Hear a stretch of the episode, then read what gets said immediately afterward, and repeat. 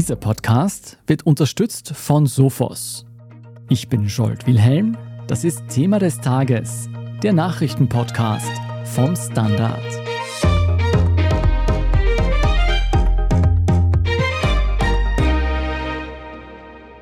The indictment brings felony charges against Donald John Trump.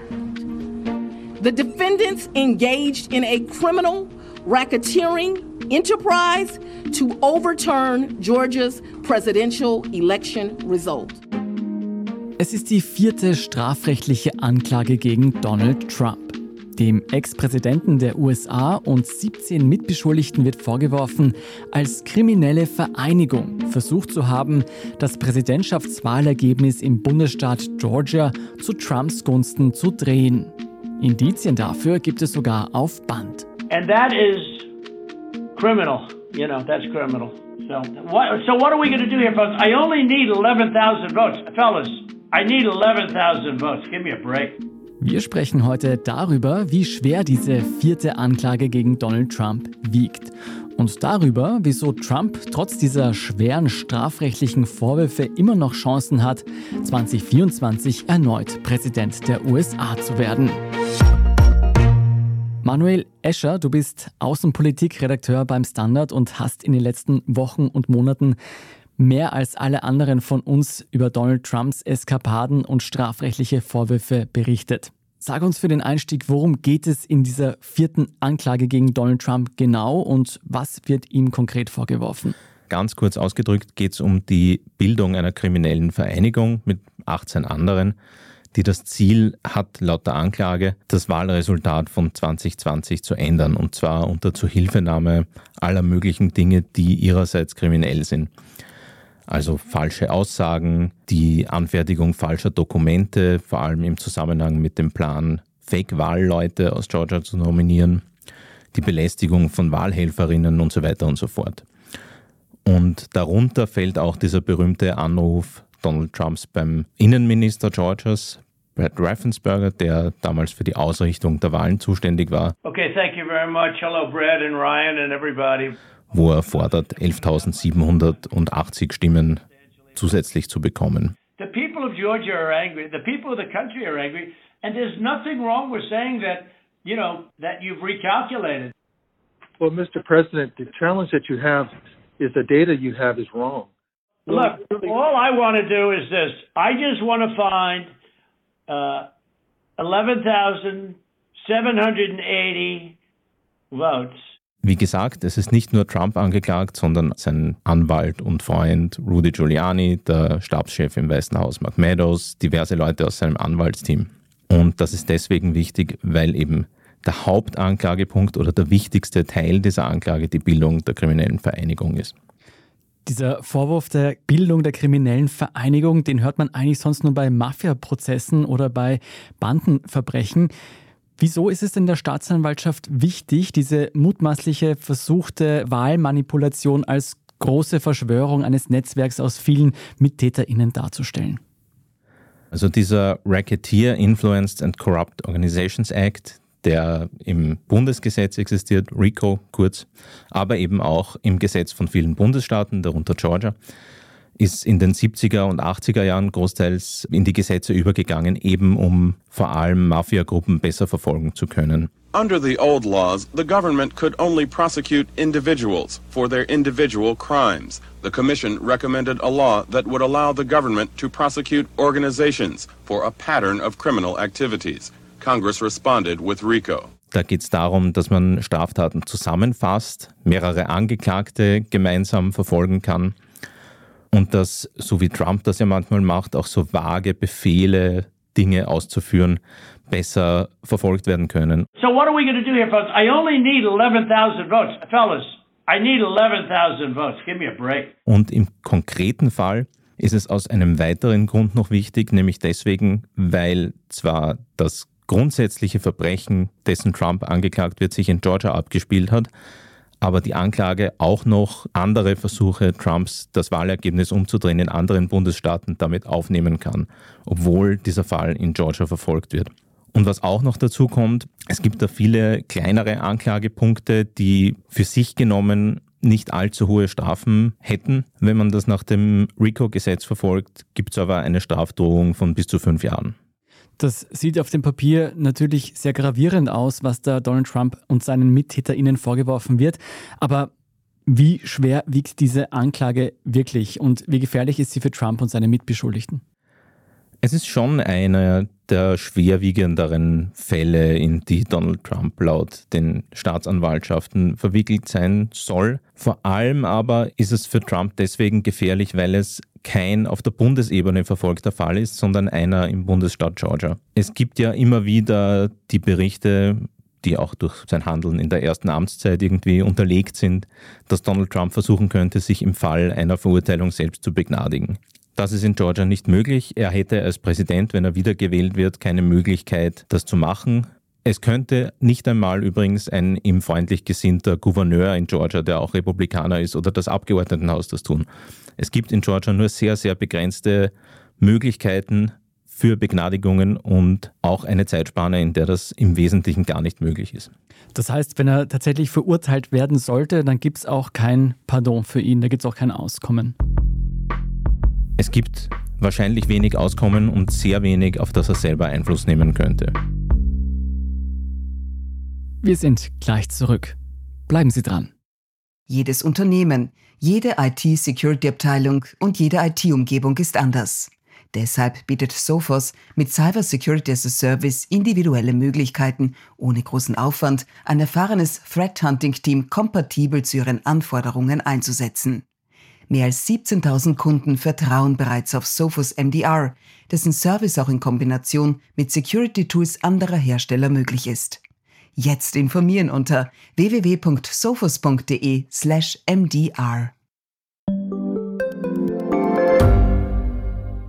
Wie viel Geld macht eigentlich glücklich? Werde ich mit Daytrading reich? Und ist jetzt der richtige Zeitpunkt, um in China zu investieren?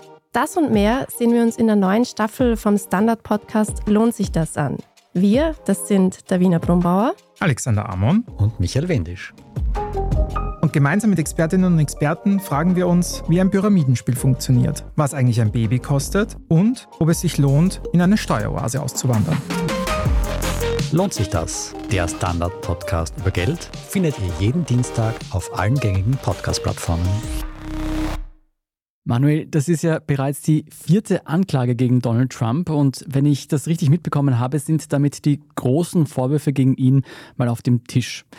Wenn du die Anklagen jetzt rein müsstest, welche davon wiegen am schwersten? Die am wenigsten schwergewichtige ist wahrscheinlich die, wo es um Falschbuchungen im Zusammenhang mit Schweigegeldzahlungen an Stephanie Clifford geht die Frau, die als Pornostar Stormy Daniels bekannt ist und mit der Trump ein Verhältnis gehabt haben soll und die im Bundesstaat New York verfolgt wird. Grand jurors in Manhattan setting off a stunning legal earthquake Thursday, voting to indict a former president for the first time in history. Manhattan DA Alvin Bragg's investigation centers on the $130,000 2016 payment allegedly made to buy the silence of adult film actress Stormy Daniels, who claims she had an affair with Mr. Trump a decade prior. Da wird es einerseits relativ schwierig sein, ihm eine konkrete Beteiligung nachzuweisen. Das könnte sein, dass das gelingt, aber es ist nicht sicher. Und auch im Fall einer Verurteilung ist es relativ unwahrscheinlich, dass das Strafmaß wahnsinnig hoch sein wird. Dann gibt es den Fall um die Geheimdokumente in Florida. The charges 37 criminal counts in total, including 31 counts of willful retention of national defense information, one count of conspiracy to obstruct justice, and one count of scheme to conceal. The unsealed indictment includes images of places where Trump kept classified documents, including a bathroom and bedrooms. Da sind die Beweise oder die Belege, die vorliegen, schon schwerwiegender. Und da sind auch die Strafdrohungen nicht so wahnsinnig gering. Es ist aber auch da nicht so ganz sicher, wie sehr Trump da verfolgt werden kann. Und auch das Strafmaß, das gefordert wird, könnte deutlich höher sein als das, was er tatsächlich dafür bekommen würde, würde er denn verurteilt werden. Dazu kommt auch, dass die Richterin Aline Cannon, die für den Fall zuständig ist, von ihm selbst nominiert worden ist.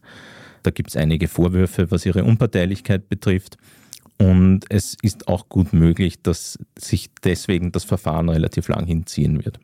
Und dann gibt es diese beiden Fälle, die sich im gröberen Sinne um die Versuche Donald Trumps drehen, das Wahlergebnis 2020 umzuwerfen. Coming on the air today with the breaking news in the special counsel's investigation of Donald Trump. CBS News has learned that a federal grand jury has voted to indict the former president for his attempt to overturn the results of an election he lost, up to and including his role in the January 6th attack on the U.S. Capitol. Einerseits gibt es den, der sich stärker auf den Sturm aufs Kapitol bezieht und die Ereignisse, die den Weg dorthin bereitet haben. Das ist jener, den auch Sonderermittler Jack Smith bearbeitet und der auf Bundesebene stattfindet. Und dann gibt es eben den in Georgia, der sich stärker auf die direkten Bemühungen, das Wahlergebnis, als es schon mal da war, umzuwerfen, bezieht. Der Unterschied zwischen diesen beiden Fällen besteht einerseits auf der Ebene, auf der es verfolgt wird. Also genauso wie die Geheimdokumente ist dieser Jack Smith-Fall, der sich stärker auf den Sturm aufs Kapitol bezieht, eben auf Bundesebene. Trump könnte sich da selbst begnadigen, sofern er gewählt wird und andererseits auch darin, dass es zwar in beiden Fällen Mitangeklagte gibt, dass der Vorwurf der Bildung einer kriminellen Vereinigung aber nur in Georgia erhoben worden ist. Mhm. Bisher. Wie geht es jetzt in diesen vier Fällen weiter und wann wird es zu Prozessen kommen? In allen Fällen ist es so, dass öffentlich gesagt wird, man wird sich um einen schnellen Prozess bemühen. Für zwei gibt es bereits konkrete Daten. Der Prozess um das Schweigegeld in New York soll am 25.03.2024 beginnen und der um die Geheimdokumente am 20. Mai 2024. Man muss dazu sagen, in beiden Fällen kann es natürlich noch zu Verschiebungen kommen und das Wahlkampfteam von Donald Trump und er selber werden sich sicher ins Zeug legen, um das zu erreichen. Und dann gibt es die beiden anderen Fälle, da gibt es noch keine konkreten Daten. Jack Smith hat angedeutet, dass er seinen Fall rund um den Sturm aufs Kapitol gerne im Jänner behandelt haben würde. Und in Georgia steht ein Datum im Februar im Raum. Auch da ist aber unsicher, ob das wirklich so zustande kommt. Trump selbst bestreitet die Vorwürfe und sagt, er hat sich nichts zu Schulden kommen lassen. Wie sieht denn seine Verteidigungsstrategie aus, wenn man eine allgemeine Verteidigungsstrategie erkennen kann, was diese Fälle betrifft? Sie ist natürlich unterschiedlich, was die verschiedenen Fälle betrifft. Bei den Falschbuchungen sagt er im Wesentlichen, das ist eine Hexenjagd, er hat damit nichts zu tun. Die Vorwürfe sind von seinem früheren Anwalt Michael Cohen erhoben, der im Gefängnis sitzt, der sich davon bessere Behandlung erhofft. Er spricht auch immer wieder davon, dass die Ankläger ihn politisch verfolgen, dass es eine Hexenjagd sei. Im New Yorker Fall sagt er auch der zuständige Staatsanwalt Alvin Bragg, der schwarz ist, sei ein Rassist, der ihn deswegen verfolgt, weil er weiß ist. Das sagt er im Übrigen auch im Fall in Georgia über die Staatsanwältin Fannie Willis. Gewagte Ansage. Allerdings. Außerdem tritt er immer wieder gegen die Richterinnen und Richter auf, die ihn verfolgen, außer im Florida-Fall, wo er die Richterin selbst bestellt hat. Und auch häufig geht er gegen mögliche Zeuginnen und Zeugen vor mit zumindest missverständlichen Aussagen auf seinen Social-Media-Kanälen. Da bewegt er sich allerdings auch am Rande des gesetzlich noch Erlaubten. Und da sind wir auch schon bei einer weiteren Verteidigungsstrategie, die vor allem im Fall der Wahl 2020 zum Tragen kommt, nämlich dass sein freies Rederecht ihm sehr weitgehende Möglichkeiten erlaubt habe, zu sagen, was er vom Wahlergebnis hält oder nicht. Und im Extremfall, dass er darüber auch die Unwahrheit hätte sagen dürfen. Hofft denn Donald Trump auch, der strafrechtlichen Verfolgung entgehen zu können, indem er Präsident wird? Könnte das ein Motiv für ihn sein, jetzt anzutreten? Auf jeden Fall. Wir haben ja schon gehört, dass zumindest diese beiden Anklagen nach Bundesgesetzen, also die Geheimdokumente und der Fall, der sich auf den Sturm ums Kapitol bezieht, die Möglichkeit eröffnen, sich selbst zu begnadigen oder aber zum Beispiel Staatsanwältinnen und Staatsanwälte entlassen zu lassen von einem im höheren Justizministerium. Und er spekuliert natürlich auch darauf, dass auch im Fall einer Verurteilung ein Wahlergebnis, bei dem er die Mehrheit erhält, ihm politisch oder in der realen Welt sozusagen Möglichkeiten eröffnet, seine Gefängnisstrafen zu verkürzen, seine Bestrafung irgendwie zu reduzieren und zu argumentieren, dass er als gewählter Präsident eben seine Ämter nur ausüben kann, wenn er die Strafe erlassen bekommt oder zumindest in dieser Zeit eine Behandlung, wie sie eben einem Präsidenten zusteht, erfährt. Könnte er auch Präsident im Gefängnis sein? Er könnte theoretisch in jedem Fall aus dem Gefängnis kandidieren. Da gibt es auch Beispiele aus der amerikanischen Geschichte, das ist schon zweimal passiert. Er könnte theoretisch auch gewählt werden. Auch da steht wenig entgegen. Also wenn man kandidieren kann, kann man natürlich auch gewählt werden. Da gibt es nur sehr wenige Einschränkungen. Man muss 35 Jahre alt sein, in den USA geboren und so weiter. Aber es nennt die Verfassung da keine Kriterien, die Gefängnisstrafen ausschließen. Verstehe ich das richtig? In den USA, wenn ich mich recht erinnern kann, dann darf man zum Beispiel nicht wählen, wenn man vorbestraft ist, aber man darf Präsident werden, wenn man bereits im Gefängnis sitzt? Das ist völlig richtig. Also in den USA ist vielleicht zu weit gesagt, diese Wahlgesetze machen die Bundesstaaten und das ist unterschiedlich. Aber es gibt einige Bundesstaaten, die verurteilten Verbrecherinnen und Verbrechern das Wahlrecht nehmen, sowohl während sie noch im Gefängnis sitzen, als auch danach. Also es gibt viele Bundesstaaten und Florida zählt da zu den strengsten. Florida deswegen wichtig, weil das Trumps Wohnsitz ist, die Menschen auch nach Verbüßung ihrer Haft das Wahlrecht noch nehmen. Da gab es ein Referendum vor einigen Jahren, mit dem diese Einschränkungen den Leuten genommen werden sollten.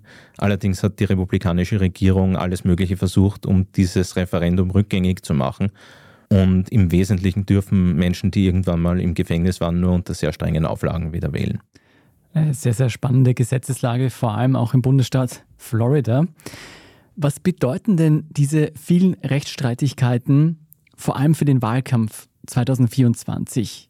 Naja, zunächst kommen wir vielleicht zu den Auswirkungen auf die republikanischen Vorwahlen, die ja wahrscheinlich vorentscheidend sind dafür, wie dieser Wahlkampf laufen wird. More evidence tonight that the Republican Party truly is Donald Trump's party. New Siena College New York Times polling that shows Republican voters favoring him by 54 to 17 percent over his nearest rival, Ron DeSantis. Da haben die Anklagen Donald Trump bisher, und das kann man an allen Umfragen sehen, nicht geschadet. Sie haben ihm, wenn, dann eher geholfen, weil er sie als Vehikel verwendet, um Wahlkampfspenden einzusammeln.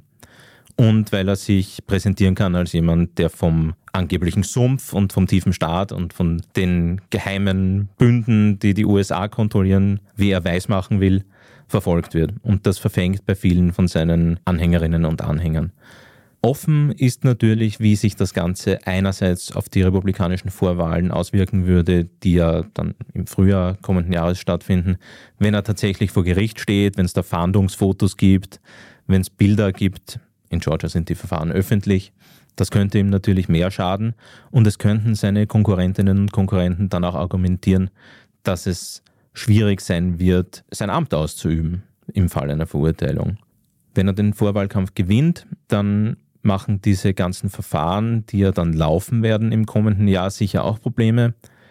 Ganz einfach auch aus pragmatischen Gründen. Er wird weniger Zeit haben für seine Wahlkampfauftritte, weil er ja immer wieder zwischen zumindest drei unterschiedlichen Orten hin und her fahren muss, um vor Gericht aufzutreten. Und auch, weil er sehr viel Geld für sein Anwaltsteam ausgeben muss.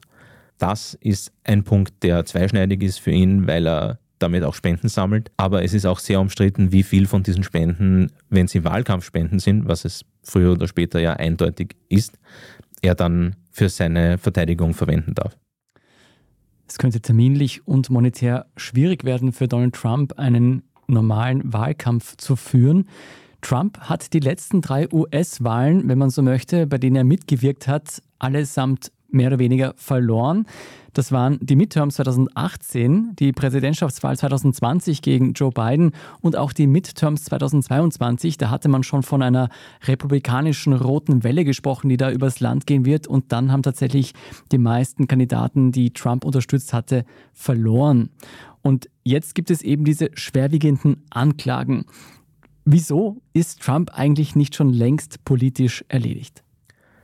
Auch da gibt es mehrere Ansatzpunkte. Eines besteht einfach im Phänomen Trump, dem, was er für seine Anhängerinnen und Anhänger bedeutet und seiner Durchsetzungskraft im medialen Diskurs zum Beispiel, also wie er immer wieder auftreten kann, wie er immer wieder zitiert wird und vorkommt und so weiter.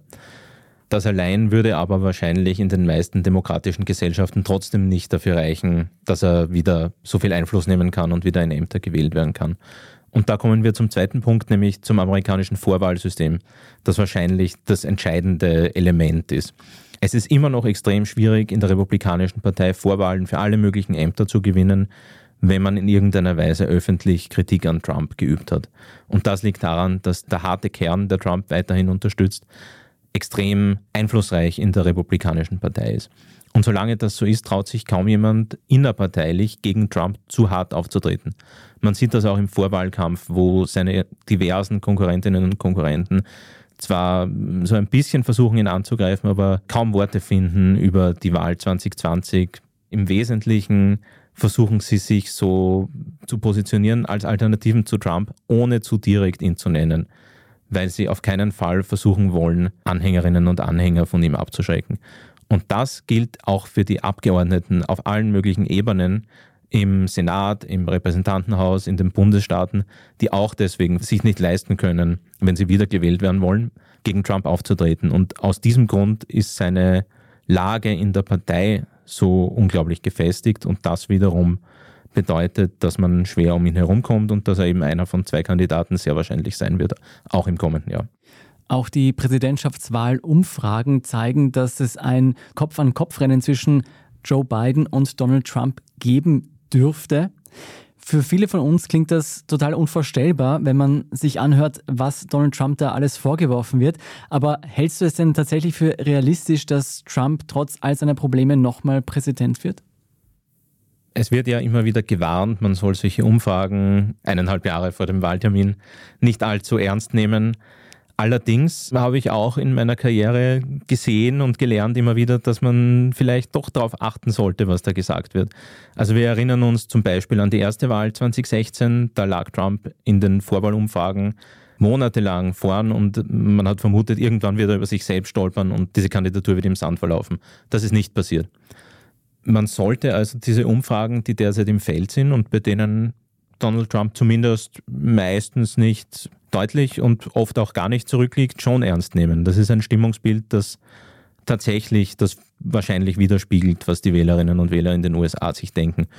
Und man sollte auch nicht unterschätzen, dass diese diversen Angriffe der Republikanerinnen und Republikaner auf Präsident Biden, vor allem was sein Alter betrifft, schon verfangen und dass sich manche dann denken, gut, der eine ist korrupt und irgendwie chaotisch, aber der andere schläft beim Reden ein auch nicht ideal. Und sich dann eben entscheiden, was von diesen beiden Nachteilen ihnen geringer erscheint. Diese Wahl 2024 in den USA wird selbst für österreichische Verhältnisse kein Pappenstiel werden. Vielen Dank, Manuel Escher, für diese Einblicke in die neuen strafrechtlichen Vorwürfe gegen Donald Trump. Sehr gern.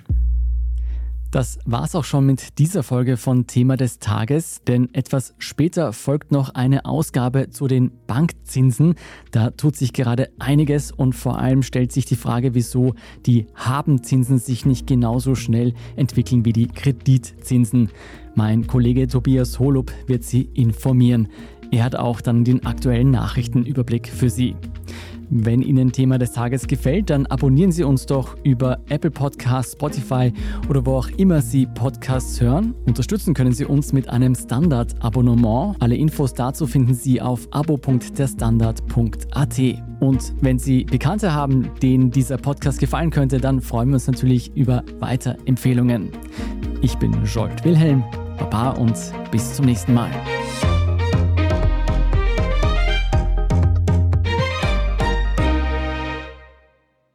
Jedes Unternehmen, jede IT-Security-Abteilung und jede IT-Umgebung ist anders.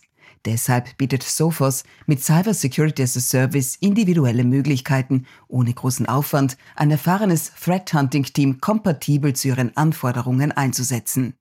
Mehr als 17.000 Kunden vertrauen bereits auf Sophos MDR, dessen Service auch in Kombination mit Security Tools anderer Hersteller möglich ist. Jetzt informieren unter www.sophos.de/mdr.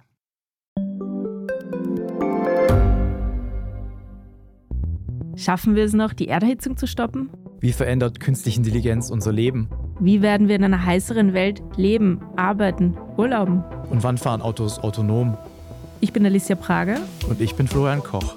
Um solche und viele weitere Fragen geht es im Podcast Edition Zukunft und Edition Zukunft Klimafragen. Wir sprechen mit Expertinnen und Experten und diskutieren Lösungen für die Welt von morgen. Jeden Freitag gibt es eine neue Folge.